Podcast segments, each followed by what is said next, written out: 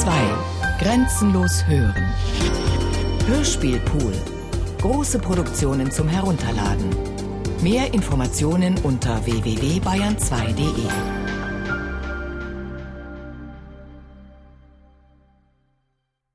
E.T.A. Hoffmann Die Serapionsbrüder Vierter Teil Manuskript und Regie Klaus Bulert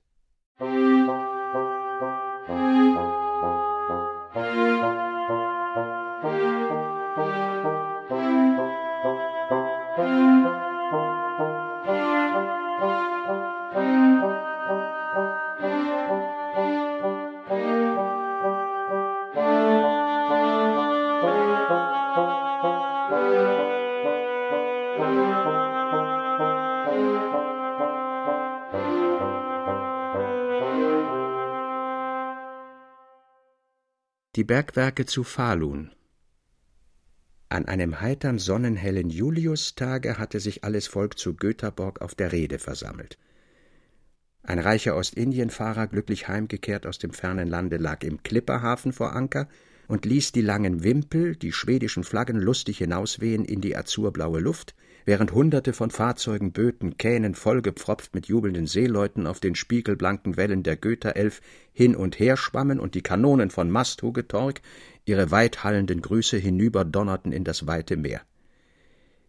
Die Herren von der Ostindischen Kompanie wandelten am Hafen auf und ab und berechneten mit lächelnden Gesichtern den reichen Gewinn, der ihnen geworden, und hatten ihre Herzensfreude daran, wie ihr gewagtes Unternehmen nun mit jedem Jahr mehr und mehr gedeihe und das gute Göthaborg im schönsten Handelsflor immer frischer und herrlicher emporblühe. Die Besatzung des Ostindienfahrers, wohl an die hundertundfünfzig Mann stark, landete in vielen Böten, die dazu ausgerüstet, und schickte sich an, ihren Hönsning zu halten.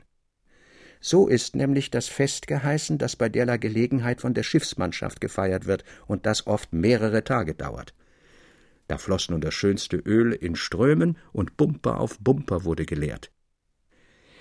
Wie es denn nun bei Seeleuten, die heimkehren von weiter Reise, nicht anders der Fall ist, Allerlei schmucke Dirnen gesellten sich alsbald zu ihnen, der Tanz begann, und wilder und wilder wurde die Lust, und lauter und toller der Jubel.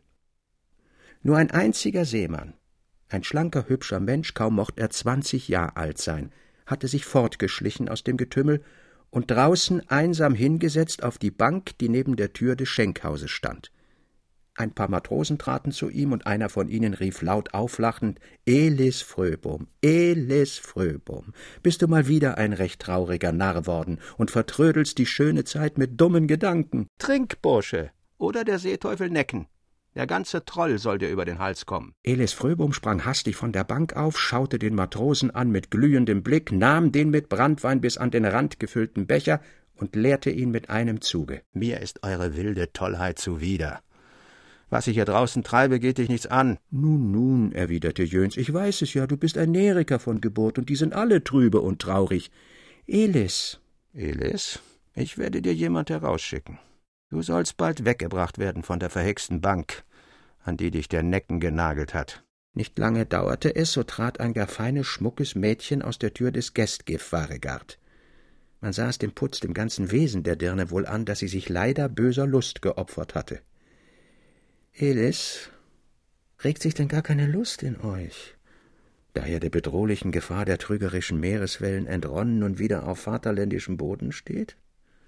So sprach die Dirne mit leiser, sanfter Stimme, indem sie den Arm um den Jüngling schlang.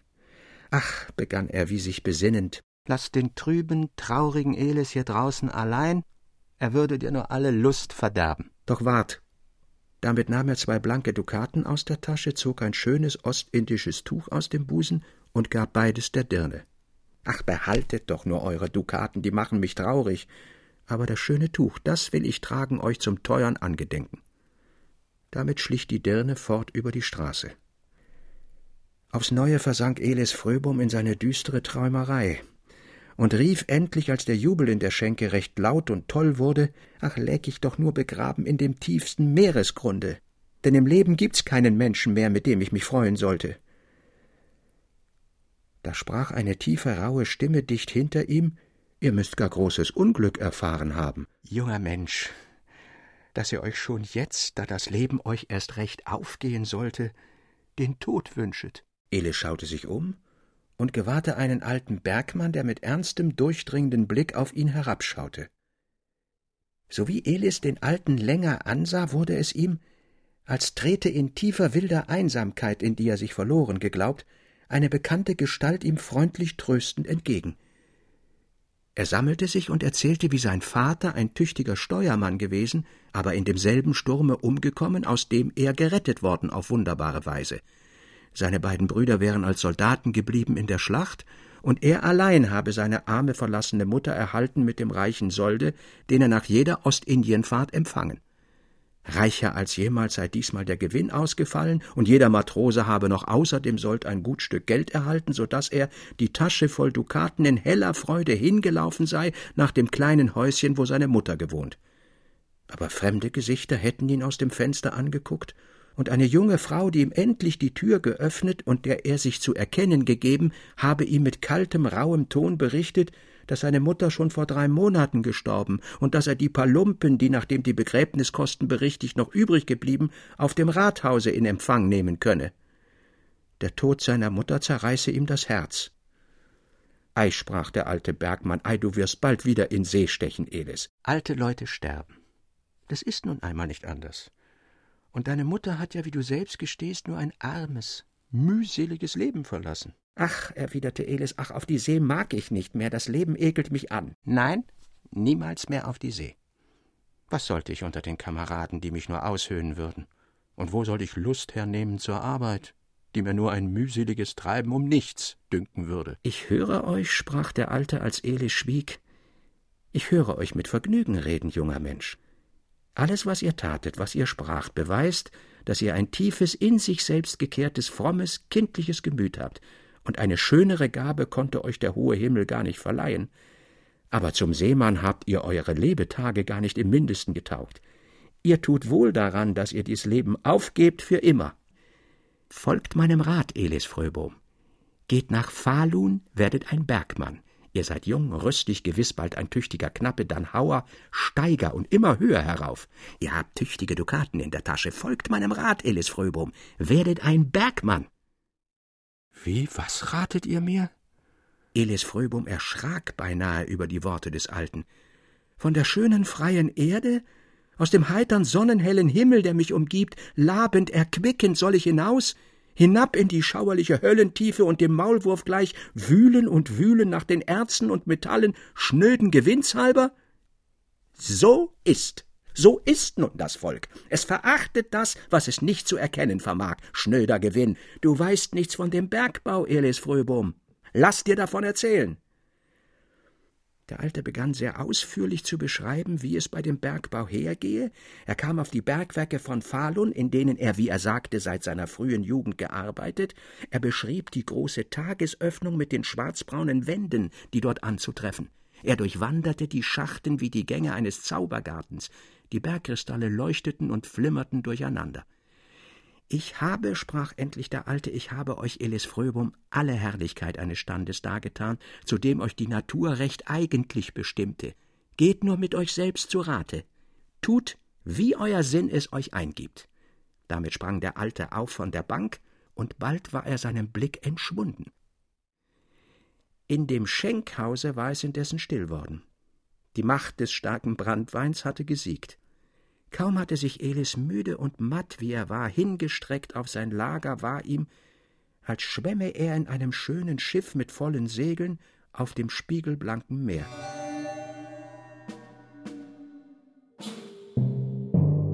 Wie kräuselnde Wogen erhoben sich aus dem Boden wunderbare Blumen und Pflanzen von blinkendem Metall aber bald immer tiefer mit dem Blick eindringend erblickte er ganz unten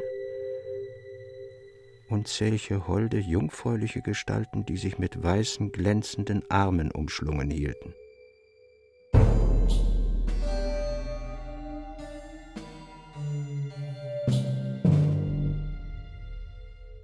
Nun, Elis Fröbom, wie gefällt es dir in dieser Herrlichkeit?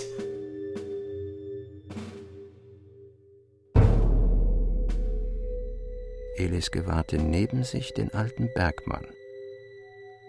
aber in dem Augenblick leuchtete es auf aus der Tiefe wie ein jäher Blitz, und das ernste Antlitz einer mächtigen Frau wurde sichtbar. Nimm dich in Acht, Elis Fröbom, das ist die Königin. Der Alte hatte ihn umfasst. Nimm dich in Acht, Elis Fröbom, das ist die Königin. Sei treu der Königin, der du dich ergeben. So wie nun aber der Jüngling wieder hinabschaute in das starre Antlitz der mächtigen Frau, fühlte er, dass sein Ich zerfloß in dem glänzenden Gestein. Er kreischte auf in namenloser Angst und erwachte aus dem wunderbaren Traum, dessen Wonne und Entsetzen tief in seinem Innern widerklang. Hinaus ins Freie. Der frische Hauch der Seeluft wird mich heilen. Hinaus ins Freie! Hinaus! Drei Tage trieb sich Elis Fröbum in den Straßen von Göthaborg umher, unaufhörlich verfolgt von den wunderlichen Gebilden seines Traums. Am vierten Tage stand Elis an dem Tore, durch welches der Weg nach Gefle führt. Da schritt eben ein großer Mann vor ihm hindurch. Elis glaubte den alten Bergmann erkannt zu haben und eilte unwiderstehlich fortgetrieben ihm nach, ohne ihn zu erreichen.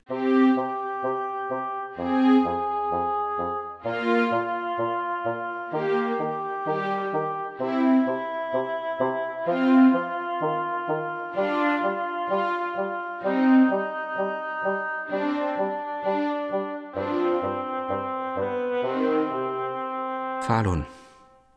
Das ist Falun, das Ziel meiner Reise. Endlich nach manchem mühselig durchwanderten Tage erblickte Elis in der Ferne zwei große Seen, zwischen denen ein dicker Dampf aufstieg. Bekanntlich ist die große Tagesöffnung der Erzgrube zu Falun an zwölfhundert Fuß lang, sechshundert Fuß breit und einhundertachtzig Fuß tief. Die schwarzbraunen Seitenwände gehen anfangs größtenteils senkrecht nieder. Kein Baum, kein Grashalm sproßt in dem kahlen, zerbröckelten Steingeklüft, und ein ewiger, betäubender Schwefeldunst steigt aus der Tiefe, als würde unten der Höllensud gekocht. Man sollte glauben, hier sei Dante herabgestiegen und habe den Inferno geschaut mit all seiner trostlosen Qual, mit all seinem Entsetzen. Elis ergriff der Schwindel. Es war ihm, als zögen unsichtbare Hände ihn hinab in den Schlund.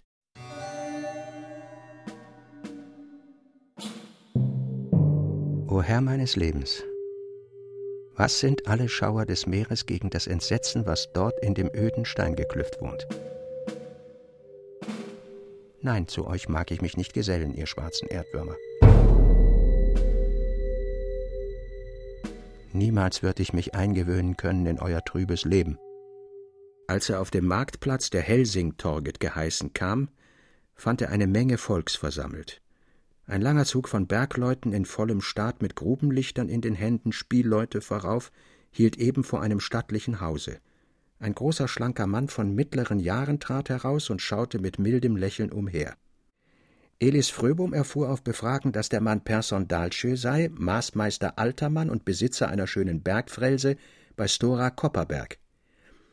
Bergfrelse sind in Schweden Ländereien geheißen, die für die Kupfer- und Silberbergwerke verliehen wurden.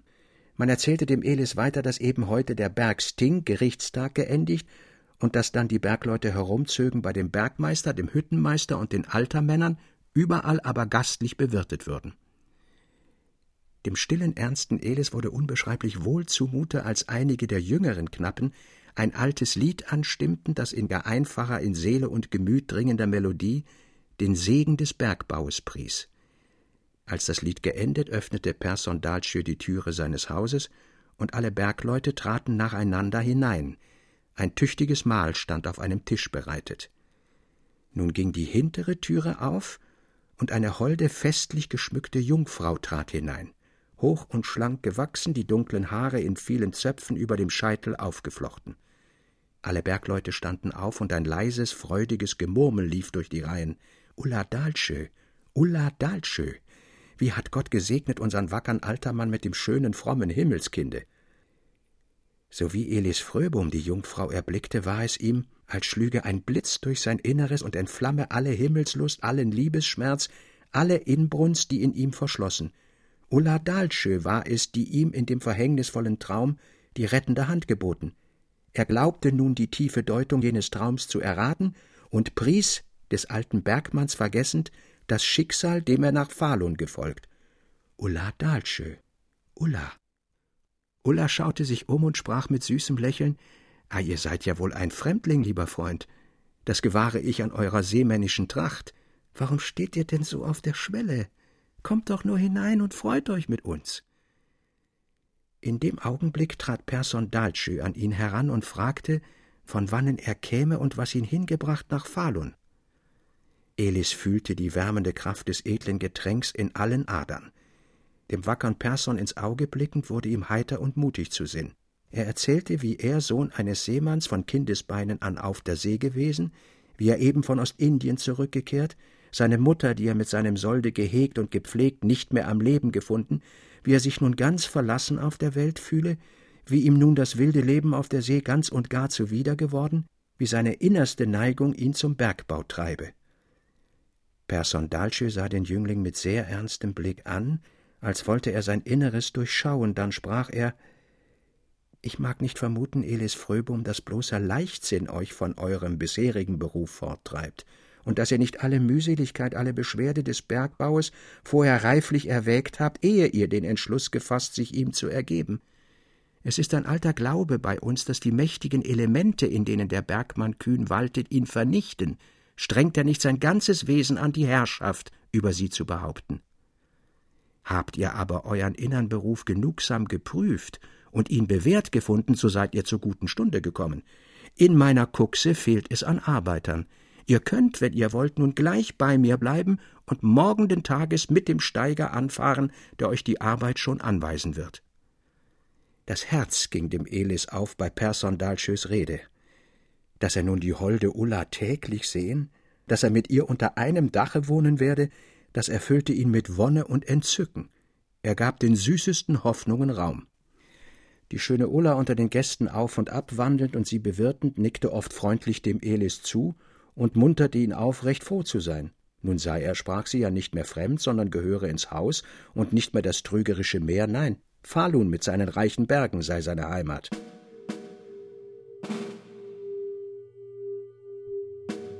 Das Herz wollte dem Elis doch mächtig schlagen, als er wieder bei dem rauchenden Höllenschlunde stand und eingehüllt in die Bergmannstracht, die schweren mit Eisen beschlagenen Dalkarlschuhe an den Füßen, mit dem Steiger hinabfuhr in den tiefen Schacht. Immer tiefer und tiefer ging es hinab. Zuletzt auf kaum ein Fuß breiten eisernen Leitern. Glück auf, Elis Fröbohm, hier unten im Gestein. Nun, wie gefällt dir das Leben, Kamerad? Es begab sich, dass Elis Fröbum einmal in der tiefsten Teufel arbeitete, in dicken Schwefeldampf gehüllt, so dass sein Grubenlicht nur schwach durchdämmerte und er die Gänge des Gesteins kaum zu unterscheiden vermochte. Mit eins gewahrte er dicht neben sich einen schwarzen Schatten und erkannte, da eben ein schneidender Luftstrom den Schwefeldampf verblies, den alten Bergmann von Göthaborg, der ihm zur Seite stand. Glück auf, rief der Alte. Nun, wie gefällt dir das Leben, Kamerad? Elis wollte fragen, auf welche wunderbare Art der Alte in den Schacht gekommen. Der schlug aber mit seinem Hammer an das Gestein mit solcher Kraft, dass Feuerfunken umherstoben. Nimm dich in Acht, du falscher Gesell, dass der Metallfürst, den du verhöhnst, dich nicht fasst und hinabschleudert, dass deine Glieder zerbrackeln am scharfen Gestein. Und nimmer wird Ulla dein Weib. Das sage ich dir. Elis fühlte sich wie gelähmt an allen Gliedern. Die Arbeit wollte nicht mehr vonstatten gehen. Er stieg herauf. Als der alte Obersteiger, der eben aus dem Förderschacht gestiegen, ihn gewahrte, rief er Um Christus willen, was ist dir widerfahren, Elis? Du siehst blass und verstört aus wie der Tod. Nun, trink, guter Junge, das wird dir wohltun. Elis nahm einen tüchtigen Schluck Brandwein aus der Flasche und erzählte dann erkräftigt alles, was sich unten im Schacht begeben, sowie auf welche Weise er die Bekanntschaft des alten, unheimlichen Bergmanns in Göthaborg gemacht. Der Obersteiger hörte alles ruhig an, dann schüttelte er aber bedenklich den Kopf und sprach Elis Fröbom, das ist der alte Torbern gewesen, dem du begegnet. Vor mehr als hundert Jahren gab es hier in Falun einen Bergmann namens Torbern. Niemand verstand sich damals auf den Bergbau so als Torbern. Als sei er mit besonderer höherer Kraft ausgerüstet, erschlossen sich ihm die reichsten Gänge, und kam noch hinzu, dass er ein finsterer, tiefsinniger Mann war, der ohne Weib und Kind, ja ohne eigentliches Obdach in Falun zu haben, beinahe niemals ans Tageslicht kam, sondern unaufhörlich in den Teufen wühlte. Auf Torberns strenge Ermahnungen nicht achtend, der unaufhörlich Unglück prophezeite, sobald nicht wahre Liebe zum wunderbaren Gestein und Metall den Bergmann zur Arbeit antreibe, weitete man in gewinnsüchtiger Gier die Gruben immer mehr und mehr aus, bis endlich am Johannistage des Jahres 1687 sich der fürchterliche Bergsturz ereignete. Von Torbern war nichts mehr zu hören und zu sehen, und gewiss schien es, dass er in der Teufe arbeitend durch den Einsturz verschüttet. Bald darauf, und zwar als die Arbeit immer besser und besser vonstatten ging, behaupteten die Hauer, sie hätten im Schacht den alten Torbern gesehen, der ihnen allerlei guten Rat erteilt und die schönsten Gänge gezeigt. Andere Jünglinge kamen so wie du hierher und behaupteten, ein alter Bergmann habe sie ermahnt zum Bergbau und hierher gewiesen. Als Elis Fröbohm, von mancherlei Gedanken hin und her geworfen, eintrat in Person Dalschös Haus, kam ihm nicht wie sonst Ulla freundlich entgegen. Mit niedergeschlagenem Blick und wie Elis zu bemerken glaubte, mit verweinten Augen saß Ulla da und neben ihr ein stattlicher junger Mann, der ihre Hand festhielt in der seinigen und sich mühte, allerlei freundliches, Scherzhaftes vorzubringen, worauf Ulla aber nicht sonderlich achtete. Persondalsche zog den Elis, der von trüber Ahnung ergriffen den starren Blick auf das Paar heftete, fort ins andere Gemach und begann Nun, Elis Fröbum, wirst du bald deine Liebe zu mir, deine Treue beweisen können. Denn habe ich dich schon immer wie meinen Sohn gehalten, so wirst du es nun wirklich werden, ganz und gar. Der Mann, den du bei mir siehst, ist der reiche Handelsherr Erik Olafsen geheißen aus Göthaborg. Ich geb ihm auf sein Werben meine Tochter zum Weibe. Er zieht mit ihr nach Göthaborg und du bleibst dann allein bei mir, Elis, meine einzige Stütze im Alter. Doch ich höre Herrn Olafsen meinen Namen nennen, ich muss hinein. Damit ging Persson wieder in das Gemach zurück. Elis fühlte sein Inneres von tausend glühenden Messern zerfleischt. In wilder Verzweiflung rannte er aus dem Hause fort, fort bis zur großen Pinge. Torbern! Torbern! schrie Elis mit furchtbarer Stimme, dass die öden Schlüfte widerhallten. Torbern, hier bin ich! Hier bin ich. Du hattest recht, ich war ein schuftiger Gesell dass ich alberner Lebenshoffnung auf der Oberfläche der Erde mich hingab. Unten liegt mein Schatz, mein Leben, mein Alles. Elis nahm Stahl und Stein aus der Tasche, zündete sein Grubenlicht an und stieg hinab in den Schacht. Er sah die Jungfrauen, er schaute das hohe Antlitz der mächtigen Königin. Sie erfasste ihn, zog ihn hinab, drückte ihn an ihre Brust. Dadurch zuckte ein glühender Strahl sein Inneres, und sein Bewusstsein war nur das Gefühl, als schwämme er in den Wogen eines blauen, durchsichtig funkelnden Nebels. Elis Fröbohm.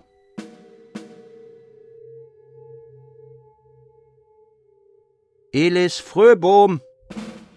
Eine starke Stimme rief von oben herab, und der Widerschein von Fackeln fiel in den Schacht. Persondalsche selbst war es, der mit dem Steiger hinabkam, um den Jüngling, den sie wie im hellen Wahnsinn nach der Pinge rennen gesehen, zu suchen. Sie fanden ihn wie erstarrt stehend, das Gesicht gedrückt in das kalte Gestein. Was? rief Persson ihn an. Was machst du hier unten zur Nachtzeit, unbesonnener junger Mensch? Nimm deine Kraft zusammen und steige mit uns herauf. Wer weiß, was du da oben Gutes erfahren wirst. Der Morgen war hell aufgegangen, als sie ins Haus traten. Ulla stürzte mit einem lauten Schrei dem Elis an die Brust und nannte ihn mit den süßesten Namen.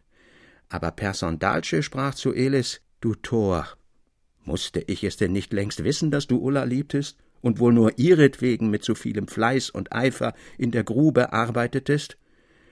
Aber dass ihr schwiegt, Das ärgerte, das kränkte mich. Und deshalb, weil ich dein Herz auch prüfen wollte, förderte ich gestern das Märchen mit Herrn Erik Olafsen zutage, worüber du bald zugrunde gegangen wärst, du toller Mensch. Herr Erik Olafsson ist ja längst verheiratet, und dir, braver Elis Fröbohm, gebe ich meine Tochter zum Weibe, denn keinen besseren Schwiegersohn konnte ich mir wünschen. Elis lebte ganz auf in Wonne und Freude und glaubte an sein Glück, das wohl keine böse Macht mehr verstören könne. Als er wieder hinabfuhr in den Schacht, kam ihm in der Teufel alles ganz anders vor wie sonst. Die herrlichsten Gänge lagen offen ihm vor Augen. Er arbeitete mit verdoppeltem Eifer. Er vergaß alles. Er musste sich auf die Oberfläche hinaufgestiegen auf Person Dalsjö, ja auf seine Ulla besinnen. Er fühlte sich wie in zwei Hälften geteilt. Es war ihm, als stiege sein besseres, sein eigentliches Ich hinab in den Mittelpunkt der Erdkugel und ruhe aus in den Armen der Königin, während er in Falun sein düsteres Lager suchte. Wehmütig blickte der alte Steiger den Jüngling an, der mit wild funkelndem Blick von dem glanzvollen Paradiese sprach, das im tiefen Schoß der Erde aufleuchte.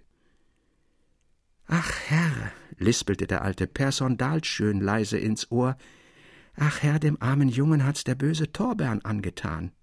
Glaubt, erwiderte Person Dalsche, glaubt nicht an solche Bergmannsmärlein, Alter. Im tiefsinnigen Nerike hat die Liebe den Kopf verrückt, das ist alles. Lasst nur erst die Hochzeit vorüber sein, dann wird's sich schon geben mit den Trappgängen und Schätzen und dem ganzen unterirdischen Paradiese.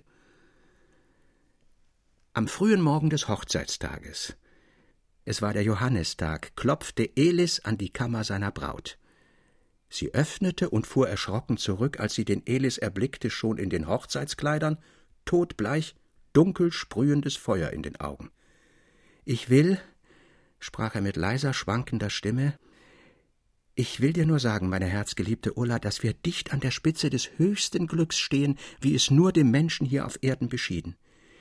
Unten in der Teufel liegt in Chlorid und Glimmer eingeschlossen der kirschrot funkelnde Almandin, auf den unsere Lebenstafel eingegraben. Den musst du von mir empfangen als Hochzeitsgabe.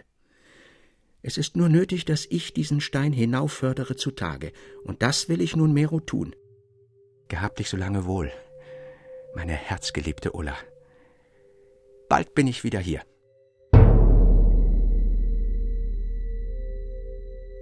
Er drückte die Braut innig an seine Brust und schied von dannen.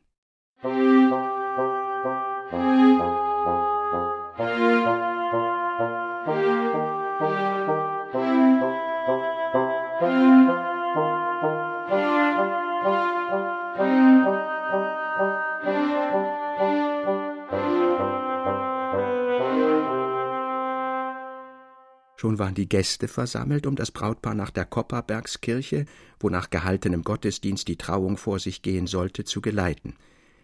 Eine ganze Schar zierlich geschmückter Jungfrauen, die nach der Sitte des Landes als Brautmädchen der Braut voranziehen sollten, lachten und scherzten um Ulla her. Die Musikanten stimmten ihre Instrumente und versuchten einen fröhlichen Hochzeitsmarsch. Da stürzten plötzlich Bergleute herbei, Angst und Entsetzen in den bleichen Gesichtern und meldeten, wie eben ein fürchterlicher Bergfall die ganze Grube in der Dalschöskuchse befindlich verschüttet. Elis, mein Elis, du bist hin. Elis! So schrie Ulla laut auf und fiel wie tot nieder. Person Dalschö, alle Bergleute eilten hinaus, aber alle Nachforschungen blieben vergebens. Elis Fröbom wurde nicht gefunden. Gewiss war es, dass der Erdsturz den Unglücklichen im Gestein begraben. Und so kam Elend und Jammer über das Haus des wackern Person Dalschö in dem Augenblick, als er Ruhe und Frieden für seine alten Tage sich zu bereiten gedacht.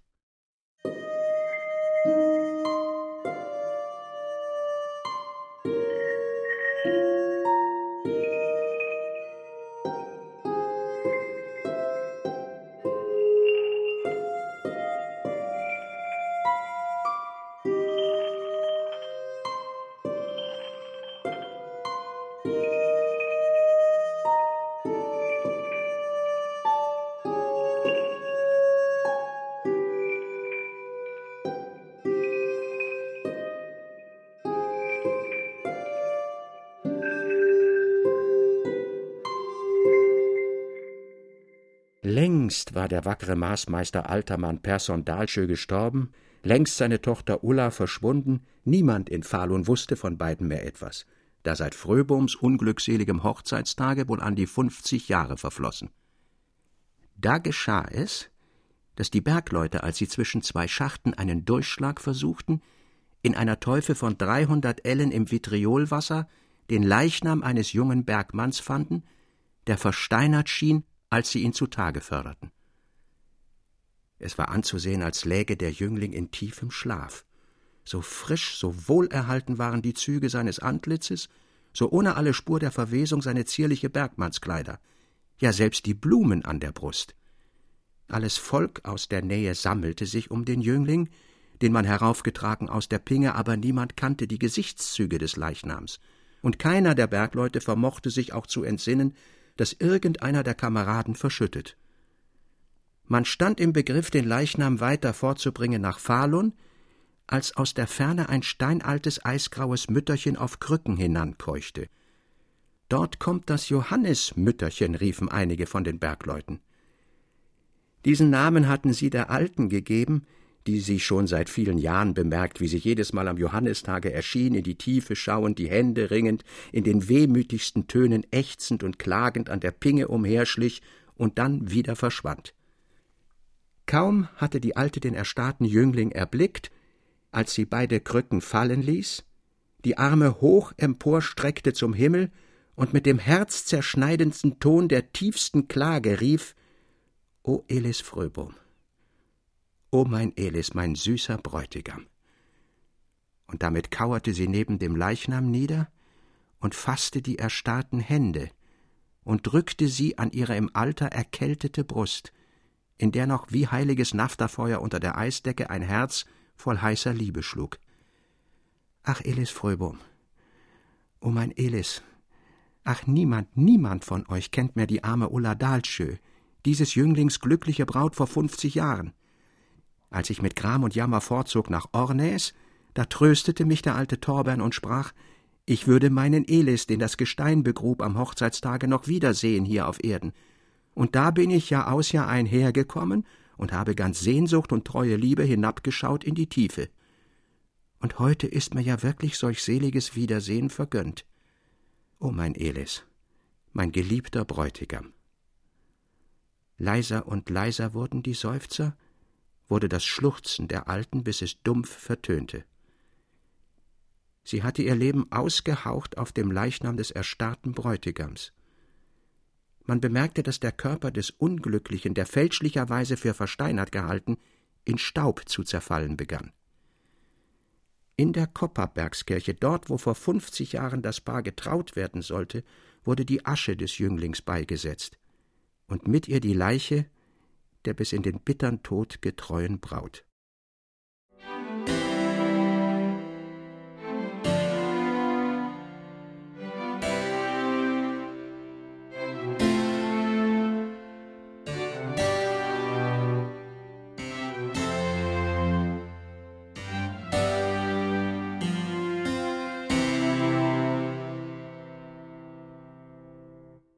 Dialog 5 Kritik an der Finsternis.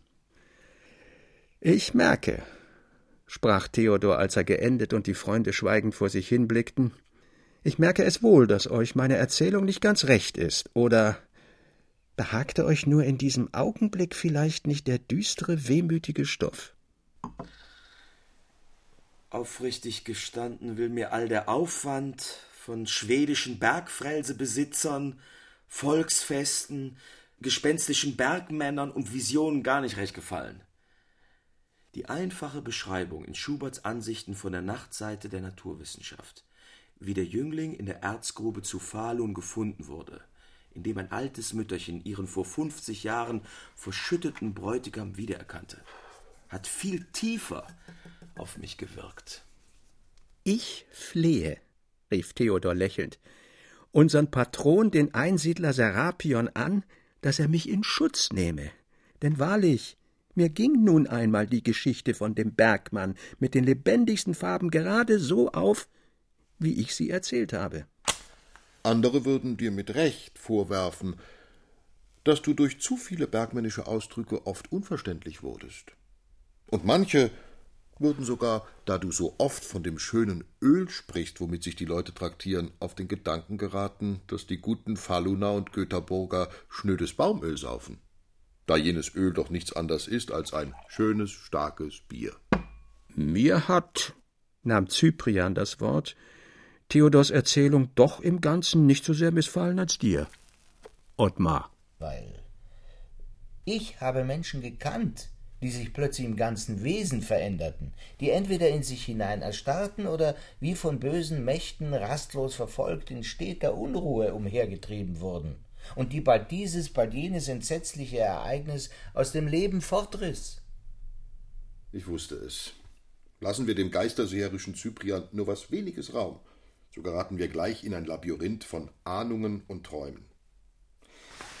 Erlaubt, dass ich unsere trübe Stimmung mit einem Mal vernichte, indem ich euch zum Schluss unseres heutigen Clubs ein na was? Kindermärchen mitteile. Was? Bitte? Ein Kindermärchen, das ich vor einiger Zeit aufschrieb und das mir, so glaub ich, der tolle Spukgeist Droll selbst eingegeben hat. Ein Kindermärchen? Für die Kleinen? Hört, hört. Ein Märchen von Lothar. Für Kinder. Von Droll, dem Spukgeist. Ein Kindermärchen? Du, Lothar, ein Kindermärchen. So riefen alle. Ja, sprach Lothar. Wahnwitzig mag es euch bedünken, dass ich es unternahm, ein Kindermärchen zu schreiben, aber hört mich erst und dann urteilt. Lothar zog ein sauber geschriebenes Heft hervor und las.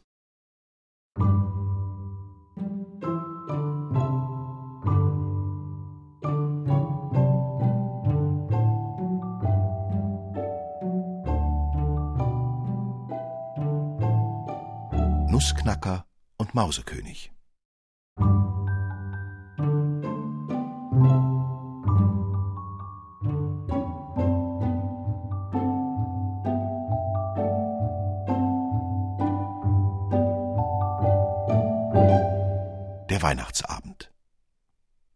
Am 24. Dezember durften die Kinder des Medizinalrats Stahlbaum den ganzen Tag über durchaus nicht in die Mittelstube hinein, viel weniger in das daranstoßende Prunkzimmer. In einem Winkel des Hinterstübchens zusammengekauert saßen Fritz und Marie. Die tiefe Abenddämmerung war eingebrochen, und es wurde ihnen recht schaurig zumute. Fritz entdeckte ganz insgeheim wispernd der jüngern Schwester, sie war eben erst sieben Jahre alt worden, wie er schon seit frühmorgens es habe in den verschlossenen Stuben rauschen und rasseln und leise pochen hören. Auch sei nicht längst ein kleiner dunkler Mann mit einem großen Kasten unter dem Arm über den Flur geschlichen, er wisse aber wohl, dass es niemand anders gewesen als Pate Drosselmeier. Der Obergerichtsrat Drosselmeier war gar kein hübscher Mann, nur klein und mager, hatte viele Runzeln im Gesicht, statt des rechten Auges ein großes schwarzes Pflaster und auch gar keine Haare, weshalb er eine sehr schöne weiße Perücke trug, die war aber von Glas und ein künstliches Stück Arbeit. Ach, was wird nur Pate Drosselmeier für uns Schönes gemacht haben, rief nun Marie. Fritz meinte aber, es könne wohl diesmal nichts anders sein als eine Festung, in der allerlei sehr hübsche Soldaten auf und ab marschierten und exerzierten, und dann müssten andere Soldaten kommen, die in die Festung hinein wollten, aber nun schössen die Soldaten von innen tapfer heraus mit Kanonen, dass es tüchtig brauste und knallte. Nein, nein, unterbrach Marie den Fritz. Pate Drosselmeier hat mir von einem schönen Garten erzählt. Darin ist ein großer See, auf dem schwimmen sehr herrliche Schwäne mit goldenen Halsbändern herum und singen die hübschesten Lieder. In dem Augenblick ging es mit silberhellem Ton. Klingeling, klingeling. Die Türen sprangen auf, und solch ein Glanz strahlte aus dem großen Zimmer hinein, dass die Kinder mit lautem Ausruf Ach, ach, wie erstarrt auf der Schwelle stehen blieben. Aber Papa und Mama traten in die Türe, fassten die Kinder bei der Hand und sprachen Kommt doch nur, kommt doch nur, ihr lieben Kinder, und seht, was euch der heilige Christ beschert hat.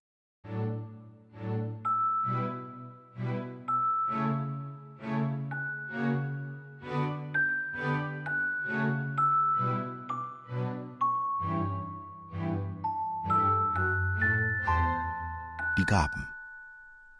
Ich wende mich an dich selbst, sehr geneigter Zuhörer Fritz, Theodor, Ernst oder wie du sonst heißen magst, und bitte dich, dass du dir deinen letzten mit schönen bunten Gaben reich geschmückten Weihnachtstisch recht lebhaft vor Augen bringen mögest. Dann wirst du es dir wohl auch denken können, wie die Kinder mit glänzenden Augen ganz verstummt stehen blieben. Der große Tannenbaum in der Mitte trug viele goldene und silberne Äpfel, und wie Knospen und Blüten keimten Zuckermandeln und bunte Bonbons und was es sonst noch für schönes Naschwerk gibt, aus allen Ästen. Um den Baum umher glänzte alles sehr bunt und herrlich, was es da alles für schöne Sachen gab. Ja, wer das zu beschreiben vermöchte. Marie erblickte die zierlichsten Puppen, allerlei saubere kleine Gerätschaften, und was vor allem schön anzusehen war, ein seidenes Kleidchen mit bunten Bändern zierlich geschmückt. Fritz hatte indessen schon drei oder viermal um den Tisch herum galoppierend und trabend den neuen Fuchs versucht, den er in der Tat am Tische angezäumt gefunden. Wieder absteigend meinte er, es sei eine wilde Bestie, das täte aber nichts, er wolle ihn schon kriegen, und musterte die neue Schwadron Husaren, die sehr prächtig in Rot und Gold gekleidet waren, lauter silberne Waffen trugen und auf solchen weiß glänzenden Pferden ritten, dass man beinahe hätte glauben sollen, auch diese seien von purem Silber. Eben wollten die Kinder, etwas ruhiger geworden, über die Bilderbücher her, die aufgeschlagen waren, als nochmals geklingelt wurde. Sie wussten, dass nun der Pate Drosselmeier einbescheren würde, und liefen nach dem an der Wand stehenden Tisch. Schnell wurde der Schirm, hinter dem er so lange versteckt gewesen, weggenommen. Was erblickten da die Kinder?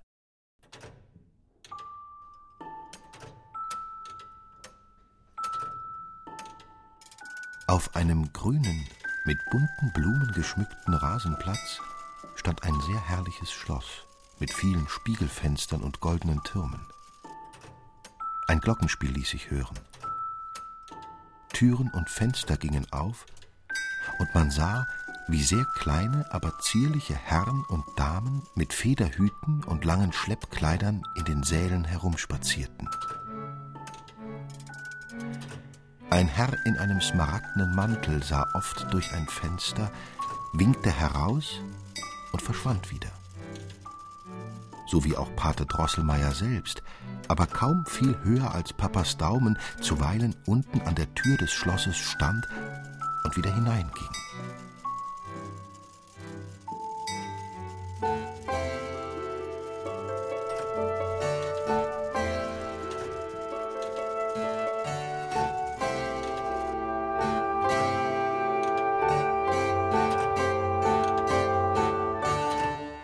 Drosselmeier, nun lass mal den grünen Mann, der so oft herausguckt, mit den anderen herumspazieren.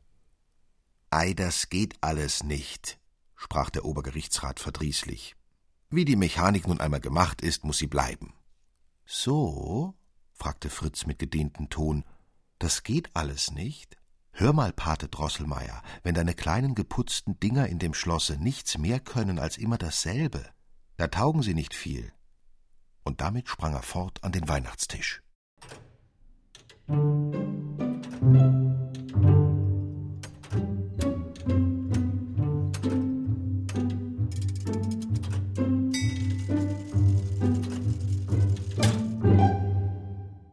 Der Schützling Eigentlich mochte Marie sich deshalb gar nicht von dem Weihnachtstisch trennen, weil sie eben etwas noch nicht Bemerktes entdeckt hatte.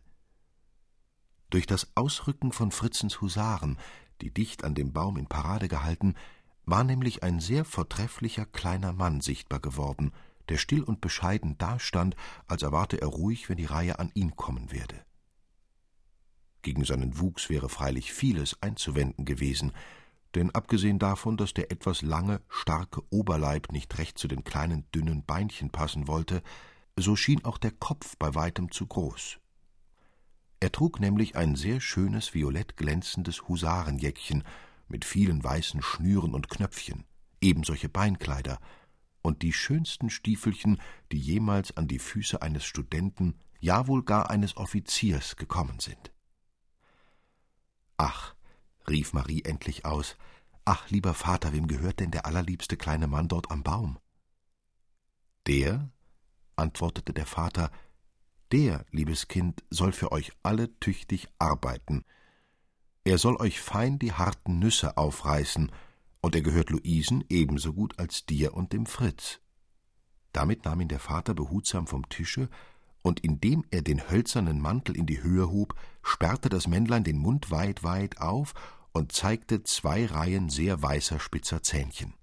Marie schob auf des Vaters Geheiß eine Nuss hinein, und knack hatte sie der Mann zerrissen, dass die Schalen abfielen und Marie den süßen Kern in die Hand bekam.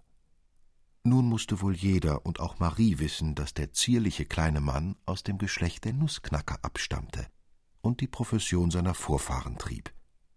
Sie jauchzte auf vor Freude, da sprach der Vater Da dir, liebe Marie, Freund Nussknacker so sehr gefällt, so sollst du ihn auch besonders hüten und schützen, unerachtet, wie ich gesagt, Luise und Fritz ihn mit ebenso vielem Recht brauchen können als du. Marie nahm ihn sogleich in den Arm und ließ ihn Nüsse aufknacken. Doch suchte sie die kleinsten aus, damit das Männlein nicht so weit den Mund aufsperren durfte, welches ihm doch im Grunde nicht gut stand. Luise gesellte sich zu ihr, und auch Fritz war unterdessen vom vielen Exerzieren und Reiten müde geworden, und da er so lustig Nüsse knacken hörte, sprang er hin zu den Schwestern und lachte recht von Herzen über den kleinen drolligen Mann. Er schob immer die größten und härtesten Nüsse hinein, aber mit einem Male ging es krack, krack, und drei Zähnchen fielen aus des Nussknackers Munde, und sein ganzes Unterkinn war lose und wackelig. Ach, mein armer lieber Nussknacker, schrie Marie laut und nahm ihn dem Fritz aus den Händen. Das ist ein einfältiger, dummer Bursche, sprach Fritz. Will Nussknacker sein und hat kein ordentliches Gebiss, mag wohl auch sein Handwerk gar nicht verstehen. Gib ihn nur her, Marie, er soll mir Nüsse zerreißen. Nein, nein, rief Marie weinend, du bekommst ihn nicht, meinen lieben Nussknacker. Sieh nur her, wie er mich so wehmütig anschaut und mir sein wundes Mündchen zeigt. Aber der Nussknacker gehört ebenso gut mir als dir. Gib ihn nur her, rief Fritz. Marie fing an, heftig zu weinen und wickelte den kranken Nussknacker schnell in ihr kleines Taschentuch ein. Die Eltern kamen mit dem Paten Drosselmeier herbei, dieser nahm zu Mariens Leidwesen Fritzens Partie. Der Vater sagte aber Ich habe den Nussknacker ausdrücklich unter Mariens Schutz gestellt, und da, wie ich sehe, er dessen eben jetzt bedarf, so hat sie volle Macht über ihn, ohne dass jemand dreinzureden hat. Marie suchte Nussknackers verlorene Zähnchen zusammen, um das kranke Kinn hatte sie ein hübsches weißes Band, das sie von ihrem Kleidchen abgelöst, gebunden. So hielt sie ihn wie ein kleines Kind wiegend in den Armen und besah die schönen Bilder des neuen Bilderbuchs, das heute unter den anderen vielen Gaben lag. Sie wurde, wie es sonst gar nicht ihre Art war, recht böse, als Pate Drosselmeier so sehr lachte und immerfort fragte, wie sie denn mit solch einem grundhässlichen kleinen Kerl so schön tun könne. Jener sonderbare Vergleich mit Drosselmeier, den sie anstellte, als der Kleine ihr zuerst in die Augen fiel, kam ihr wieder in den Sinn, und sie sprach sehr ernst. Wer weiß, lieber Pate, ob du denn putztest du dich auch so heraus wie mein lieber Nussknacker, und hättest du auch solche schöne blanke Stiefelchen an, wer weiß, ob du denn doch so hübsch aussehen würdest als er. Marie wusste gar nicht, warum denn die Eltern so laut auflachten und warum der Obergerichtsrat solch eine rote Nase bekam und gar nicht so hell mitlachte wie zuvor. Es mochte wohl seine besondere Ursache haben.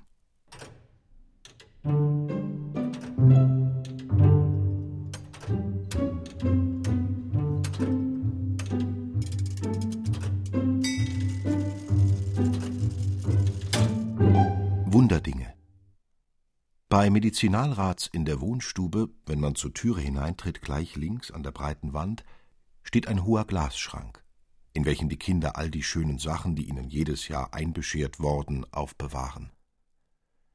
Im obersten Fache, für Marien und Fritzen unerreichbar, standen des Paten Drosselmeier Kunstwerke. Gleich darunter war das Fach für die Bilderbücher. Die beiden untersten Fächer durften Marie und Fritz anfüllen, wie sie wollten. Jedoch geschah es immer, dass Marie das unterste Fach ihren Puppen zur Wohnung einräumte, Fritz dagegen in dem Fache drüber seine Truppen Kantonierungsquartiere beziehen ließ. So war es auch heute gekommen, denn indem Fritz seine Husaren oben aufgestellt, hatte Marie unten Mamsell Trudchen beiseite gelegt, die neue schön geputzte Puppe in das sehr gut möblierte Zimmer hineingesetzt und sich auf Zuckerwerk bei ihr eingeladen. Es war später Abend geworden, ja Mitternacht im Anzuge, und Pate Drosselmeier längst fortgegangen, als die Kinder noch gar nicht wegkommen konnten von dem Glasschrank, so sehr auch die Mutter mahnte, dass sie doch endlich nun zu Bette gehen möchten. Komm bald hinein, liebe Marie, sonst kannst du ja morgen nicht zu rechter Zeit aufstehen, rief die Mutter, indem sie sich in das Schlafzimmer entfernte. Noch immer hatte Marie den kranken Nussknacker eingewickelt in ihr Taschentuch auf dem Arm getragen. Jetzt legte sie ihn behutsam auf den Tisch, wickelte leise, leise das Tuch ab und sah nach den Wunden. Ach, Nussknackerchen, sprach sie sehr leise, sei nur nicht böse, dass Bruder Fritz dir so wehe getan hat. Er hat es auch nicht so schlimm gemeint, er ist nur ein bisschen hartherzig geworden durch das wilde Soldatenwesen, aber sonst ein recht guter Junge, das kann ich dich versichern. Nun will ich dich aber auch recht sorglich so lange pflegen, bis du wieder ganz gesund und fröhlich geworden dir deine Zähnchen recht fest einsetzen, dir die Schultern einrenken, das soll Pate Drosselmeier, der sich auf solche Dinge versteht. Aber nicht ausreden konnte Marie, denn indem sie den Namen Drosselmeier nannte, machte Freund Nussknacker ein ganz verdammt schiefes Maul, und aus seinen Augen fuhr es heraus wie grün funkelnde Stacheln. In dem Augenblick aber, dass Marie sich recht entsetzen wollte, war es ja wieder des ehrlichen Nussknackers wehmütig lächelndes Gesicht, welches sie anblickte. Bin ich nicht ein töricht Mädchen, das ich so leicht erschrecke, so dass ich sogar glaube, das Holzpüppchen da könne mir Gesichter schneiden? Damit nahm Marie den Freund Nussknacker in den Arm, näherte sich dem Glasschrank, kauerte vor demselben und sprach also zur neuen Puppe Ich bitte dich recht sehr, Mamsell Klärchen, tritt dein Bettchen dem kranken, wunden Nussknacker ab und behelfe dich so gut wie es geht mit dem Sofa. Marie nahm das Bette hervor, legte sehr leise und sanft Nussknackerchen hinein und hob das Bettchen samt dem darinne liegenden Nussknacker heraus in das obere Fach, so dass es dicht neben dem schönen Dorf zu stehen kam, wo Fritzens Husaren kantonierten. Sie verschloss den Schrank und wollte ins Schlafzimmer. Da. Horcht auf, Kinder, da fing es an leise, leise zu wispern und zu flüstern und zu rascheln ringsherum, hinter dem Ofen, hinter den Stühlen, hinter den Schränken. Die Wanduhr schnurrte dazwischen lauter und lauter, aber sie konnte nicht schlagen. Uhr, Uhr, Uhr, Uhren, müsst alle nur leise schnurren, leise schnurren. Mausekönig hat ja wohl ein feines Ohr. Purr, purr, pum, pum. Singt nur, singt ihm altes Liedlein vor. Purr, purr, pum, pum. Schlag an, Glöcklein, schlag an. Bald ist es um ihn getan. Und pum, pum ging es ganz dumpf und heiser zwölfmal. Marien fing an sehr zu grauen, und entsetzt wäre sie beinahe davongelaufen, als sie Pate Drosselmeier erblickte, der statt der Eule auf der Wanduhr saß und seine gelben Rockschöße von beiden Seiten wie Flügel herabgehängt hatte, aber sie ermannte sich und rief laut und weinerlich Pate Drosselmeier, Pate Drosselmeier, was willst du da oben? Komm herunter zu mir und erschrecke mich nicht so, du böser Pate Drosselmeier. Aber da ging ein tolles Kichern und Gepfeife los rundumher, und bald trottierte und lief es hinter den Wänden wie mit tausend kleinen Füßchen, und tausend kleine Lichterchen blickten aus den Ritzen der Dielen. Aber nicht Lichterchen waren es, nein, kleine funkelnde Augen, und Marie wurde gewahr, dass überall Mäuse hervorguckten und sich hervorarbeiteten. Ach, was erblickte sie jetzt? Nein, wahrhaftig, geehrter Leser Fritz, ich weiß das ebenso gut wie dem weisen und mutigen Feldherrn Fritz Stahlbaum, dir das Herz auf dem rechten Flecke sitzt, aber hättest du das gesehen, was Marien jetzt vor Augen kam, wahrhaftig, du wärst davongelaufen. Ich glaube sogar, du wärst schnell ins Bett gesprungen und hättest die Decke viel weiter über die Ohren gezogen als gerade nötig. Dicht, dicht vor ihren Füßen sprühte es, wie von unterirdischer Gewalt getrieben, Sand und Kalk und zerbröckelte Mauersteine hervor, und sieben Mauseköpfe mit sieben hell funkelnden Kronen erhoben sich recht grässlich zischend und pfeifend aus dem Boden. Bald arbeitete sich auch der Mausekörper, an dessen Hals die sieben Köpfe angewachsen waren, vollends hervor, und der großen, mit sieben Diademen geschmückten Maus jauchzte in vollem Chorus dreimal laut aufquiekend das ganze Heer entgegen, das sich nun auf einmal in Bewegung setzte, und hott, hott, trott, trott ging es, ach geradezu auf den Schrank, geradezu auf Marien los, die noch dicht an der Glastüre des Schrankes stand, vor Angst und Grauen halb ohnmächtig wankte sie zurück. Da ging es klirr, klirr, brrr. Und in Scherben fiel die Glasscheibe des Schranks herab, die sie mit dem Ellbogen eingestoßen. Sie fühlte wohl in dem Augenblick einen recht stechenden Schmerz am linken Arm, aber sie hörte kein Quieken und Pfeifen mehr. Es war alles ganz still geworden. Aber was war denn das wieder? Dicht hinter Marien fing es an, im Schrank auf seltsame Weise zu rumoren, und ganz feine Stimmchen fingen an. Aufgewacht, aufgewacht, wollen zur Schlacht noch diese Nacht, aufgewacht, auf zur Schlacht. Mit einem Mal erhob sich jetzt Nussknacker, warf die Decke weit von sich und sprang mit beiden Füßen zugleich aus dem Bette. Knack, knack, knack, dummes Mausepack, dummer toller Schnack, Mausepack. Knack, knack, Mausepack, Krick und Krack, wahrer Schnack.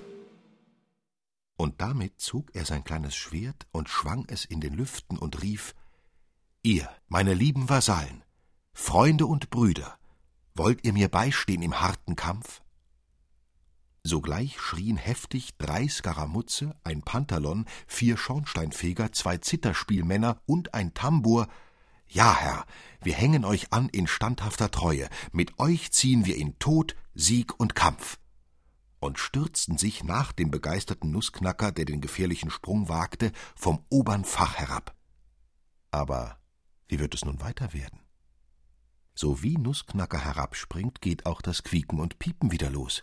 Ach, unter dem großen Tische halten ja die fatalen Rotten unzähliger Mäuse, und über alle ragt die abscheuliche Maus mit den sieben Köpfen hervor.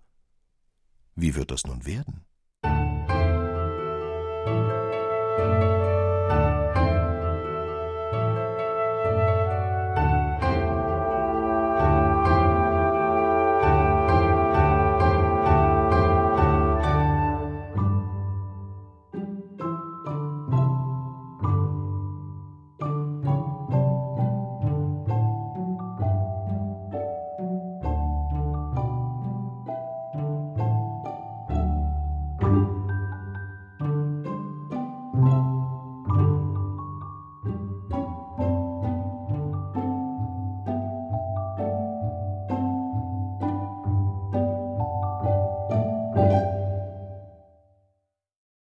E.T.A. Hoffmann Die Serapionsbrüder Vierter Teil mit Manfred Zapatka, Felix von Manteuffel, Bernhard Schütz und Stefan Wilkening. Ton und Technik Andreas Meinitzberger. Regieassistenz Katrin Martin. Manuskript, Musik und Regie Klaus Bulert. Produktion Bayerischer Rundfunk 2006. Redaktion Herbert Kapfer